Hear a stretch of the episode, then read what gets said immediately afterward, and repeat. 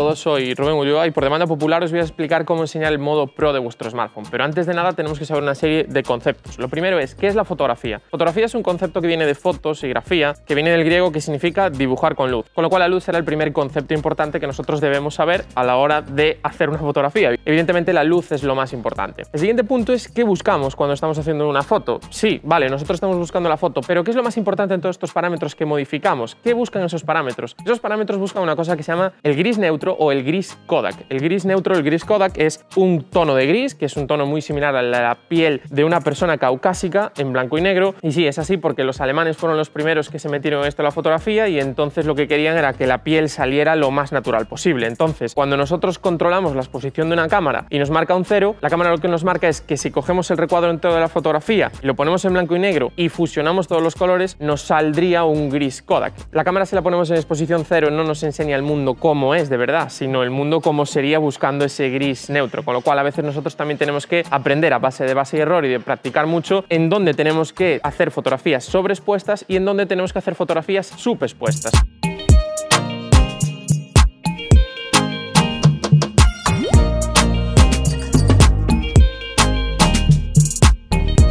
Bueno, en una cámara tenemos tres factores para capturar luz, pero en un smartphone solo tenemos dos, aunque es cierto que algunos modelos de Samsung permitían esa tercera vía, nosotros de base solo tenemos dos. El primero es la velocidad de obturación. La velocidad de obturación es el tiempo que está capturando el sensor. Es como abrir un grifo. Puedes abrir el grifo más tiempo o menos tiempo y en función de ese tiempo pues llenas un vaso más grande o un vaso más pequeño. Esto es igual. Lo que podemos hacer es abrir más tiempo o menos tiempo, entonces tenemos más tiempo de exposición o menos tiempo de exposición. Pero esto tiene un límite. Primero tiene un límite físico por parte del smartphone. No todos los smartphones permite la misma velocidad máxima de obturación. Tampoco lo vamos a necesitar muchas veces porque 1.8000 o 1.16000 es una auténtica locura y prácticamente no lo vamos a usar nunca, a no ser que haga muchísimo sol y que incluso estemos haciendo una foto directa al sol. Y después por abajo tenemos una limitación física y es que cuando nosotros estamos aguantando un smartphone, si tú te pones así, le das a hacer la foto y estás un segundo, te puede salir movido. El tiempo de exposición se mide en segundos y tenemos diferentes factores. Casi siempre vamos a utilizar una fracción de segundo, a no ser que sea una foto de noche, con trípode o algo así, siempre vamos a utilizar una fracción de segundo. Os voy a dar unos valores aproximados para que vosotros sepáis si las fotos no salgan movidas. Aquí hay pequeñas diferencias si vuestro dispositivo tiene estabilizador o no. Pero bueno, si utilizamos el gran angular podemos hacer fotos hasta 1 partido de 15 segundos. En el gran angular 1 partido de 25 o 1 partido de 30 segundos. Y el teleobjetivo si es por 2, 1 partido de 50, si es por 3, 1 partido de 75 y si es por 10, pues 1 partido de 200, más o menos, 1 partido de 150, andará por ahí. Después muchos dispositivos tienen estabilizador y esos tiempos podrían ser un poco inferiores. Pero bueno, eso tenéis que ir probando, practicando y ver qué cosas salen bien y qué cosas salen mal.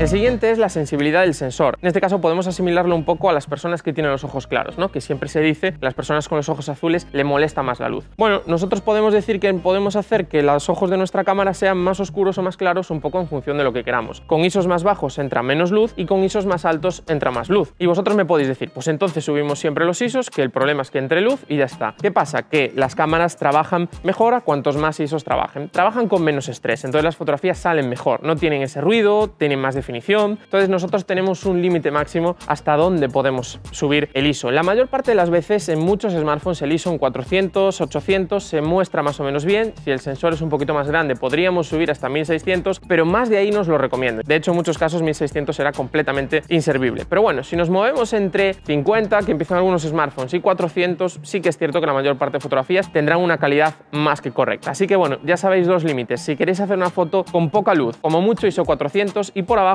si es el gran angular, por ejemplo, uno partido de 15 segundos. Y si no tenéis luz suficiente con eso, lo recomendable es que nos planteemos si podemos hacer la foto con el modo Pro o si tenemos que tirar del software propio de la cámara o si podemos apoyarlo en algún sitio o si necesitamos un trípode. Entonces ahí ya podremos hacer otras cosas con la velocidad de exposición. Pero para eso os dejo por aquí un vídeo tengo sobre cómo hacer fotografía nocturna con un dispositivo, que lo cierto es que lo podéis utilizar para cualquier tipo de dispositivo porque la mayor parte de pequeños trucos son los mismos.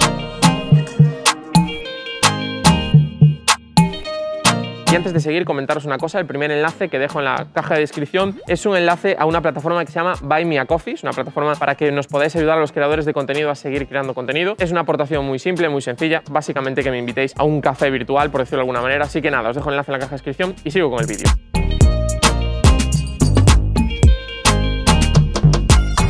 Bueno, y ahora es el control de la exposición. Vale, ya os he enseñado el ISO, ya os he enseñado la velocidad de obturación, ya sabemos lo que es el gris neutro. ¿Para qué necesitamos todo eso? Bueno, pues hay una cosa abajo o un lateral, depende un poco del fabricante, que es la exposición, que suele poner cero, o eso es lo que busca el fabricante. Entonces nosotros lo que tenemos que hacer cuando utilizamos el modo Pro es buscar ese cero. Bueno, no siempre, en algunos casos podemos buscar otras cosas. Por ejemplo, si es una escena muy oscura, una escena de noche, evidentemente en una escena de noche el gris neutro no va a ser la luz dominante, entonces lo que nosotros tenemos que buscar es que esté un poco por debajo. Por una sencilla razón, si una escena es negra y nosotros estamos buscando el gris neutro, si le decimos a la cámara que busque el gris neutro en algo negro, lo que va a hacer es hacer la foto mucho más clara de la realidad. Por otro lado, si estás haciendo una foto en el desierto del Sáhara a pleno sol, donde la arena prácticamente se ve blanca y le dices que busque el gris neutro, lo que te va a pasar es lo contrario. Te va a salir la foto de una manera que no es real. Ahí nosotros lo que tenemos que intentar es sobreexponer. Esto lo vais cogiendo con el paso del tiempo y con el uso y con la práctica. Yo la primera vez que oí esto también dije, pero esto es una auténtica locura. Pero no, no pasa nada. Cuanto más lo hagáis, más fácil será y más entenderéis un poco lo que tenéis que buscar.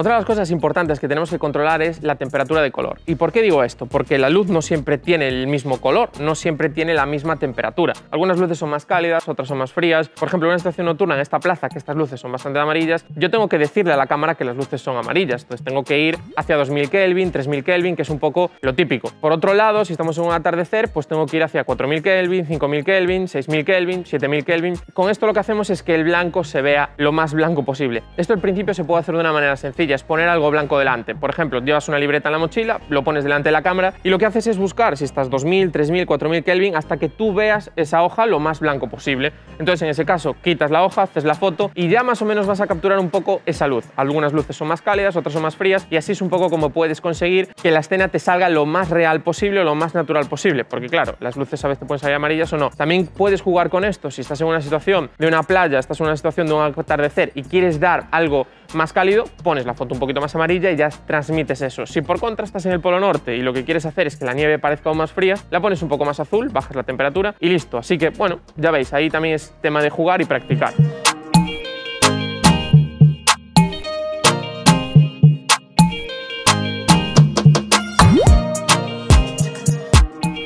Bueno, y ahora nos vamos a poner un poco en lo más complicado, ¿no? En lo que no siempre todo el mundo conoce o no siempre se explica. Y uno, el primer punto es el método de lectura de escena. Y aquí es donde entra ese concepto del gris neutro que os decía antes. Porque vuestro smartphone tiene diferentes maneras de leer la escena. Porque claro, ahora mismo, por ejemplo, aquí, en este caso que estáis viendo este plano, lo único importante es que yo salga bien. Que el fondo salga muy claro o que el fondo salga muy oscuro, da igual. Yo estoy en el centro. Entonces yo le puedo decir a mi cámara que quiero que exponga correctamente al centro de la imagen. Eso se llama una medición puntual. Por otro lado, si yo quiero que en la escena salir yo bien, que estoy en el centro, pero que lo demás no salga mal, depende un poco del fabricante, se puede llamar ponderada central o se puede llamar matricial con beneficio central. Hay muchos nombres, hay muchos fabricantes que utilizan diferentes nomenclaturas, pero lo normal que es que se llame ponderada central. Eso es que lee toda la escena, le da un porcentaje de importancia al resto de la escena y un porcentaje mayor al centro. Entonces, el centro suele salir mejor que el resto de la escena si hay mucho contraste entre el centro y lo que es el resto de la escena. Y por último, la medición matricial, que está, por ejemplo, bien cuando utilizamos un paisaje o cuando no hay un sujeto o no hay algo en el centro donde nosotros queremos que lea toda la escena. Entonces ahí sí que nosotros, si estamos haciendo un paisaje, le damos a medición matricial y entonces en ese caso lo que hace es leer toda la escena para que salga a lo mejor expuesto el cómputo global de la escena. Sí que es cierto que puede haber a lo mejor una luz puntual o puede haber una sombra puntual. Evidentemente no podemos medir toda la escena y no todo puede salir perfecto. Pero esto es para que tengáis unos pequeños conceptos de lo que buscan los smartphones. En algunos casos hay fabricantes que mediante inteligencia artificial lo que saben es que hay una cara. Entonces en ese caso algunos fabricantes y solo con algunos modos concretos lo que intentan es poner es esa cara. En los modos manuales aún no es muy habitual, aunque sí que es cierto que puede llegar a pasar y que quizás hay algún fabricante que haga alguna cosa similar a un ponderado central hacia las caras, lo cual siempre será más cómodo para el que hace la foto y no tiene un conocimiento máximo a la hora de controlar estos parámetros. Pero bueno, la base es que nosotros lo que tenemos que hacer es seleccionar si hay un sujeto en el medio, si no, si queremos hacer un paisaje, ya sea central, ponderado central, matricial y a partir de ahí nosotros buscar la exposición.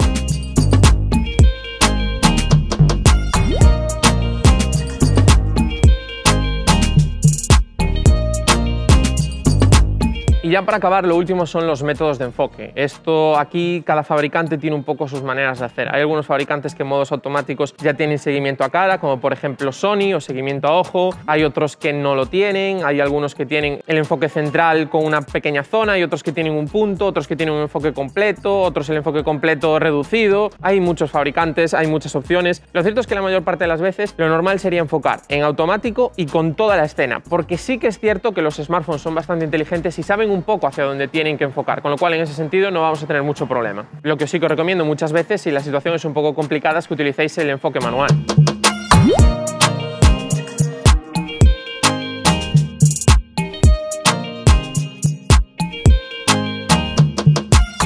Bueno, y ya como último las conclusiones. ¿Qué puedo decir después de contaros todo esto? Pues lo único que me dijeron a mí, lo único que creo que lleva a conocer y a controlar por completo todo lo que es los parámetros de la fotografía, que es practicar. Hacer muchas fotos y equivocarte. Que muchas fotos te salgan movidas, que muchas fotos te salgan oscuras, que muchas fotos te salgan claras, que la temperatura de color esté mal, que la temperatura de color vaya poco a poco mejorando. Todo ese tipo de cosas. Que practiques, que falles. Como dice uno de mis youtubers favoritos, como es Mati Japulla, make, learn, repeat. O sea, haz, aprende y repite todas las veces que haga falta hasta que controles todos estos modos. La mayor parte de las cosas que os he dicho también os valen para utilizar en las cámaras. Si tenéis una cámara donde quizás a lo mejor alguno de estos conceptos es un poco más sencillo de entender y un poco más sencillo de hacer porque están mucho más pensadas para eso que simplemente el modo pro. Y nada, poco más os tengo que decir. Lo cierto es que hasta aquí el vídeo. Os dejo un par de enlaces en la caja de descripción que pueden ser interesantes, algunas aplicaciones que pueden resultar útiles para ese tipo de cosas. Espero que os haya gustado el vídeo, no olvidéis darle like, suscribiros y nos vemos muy pronto.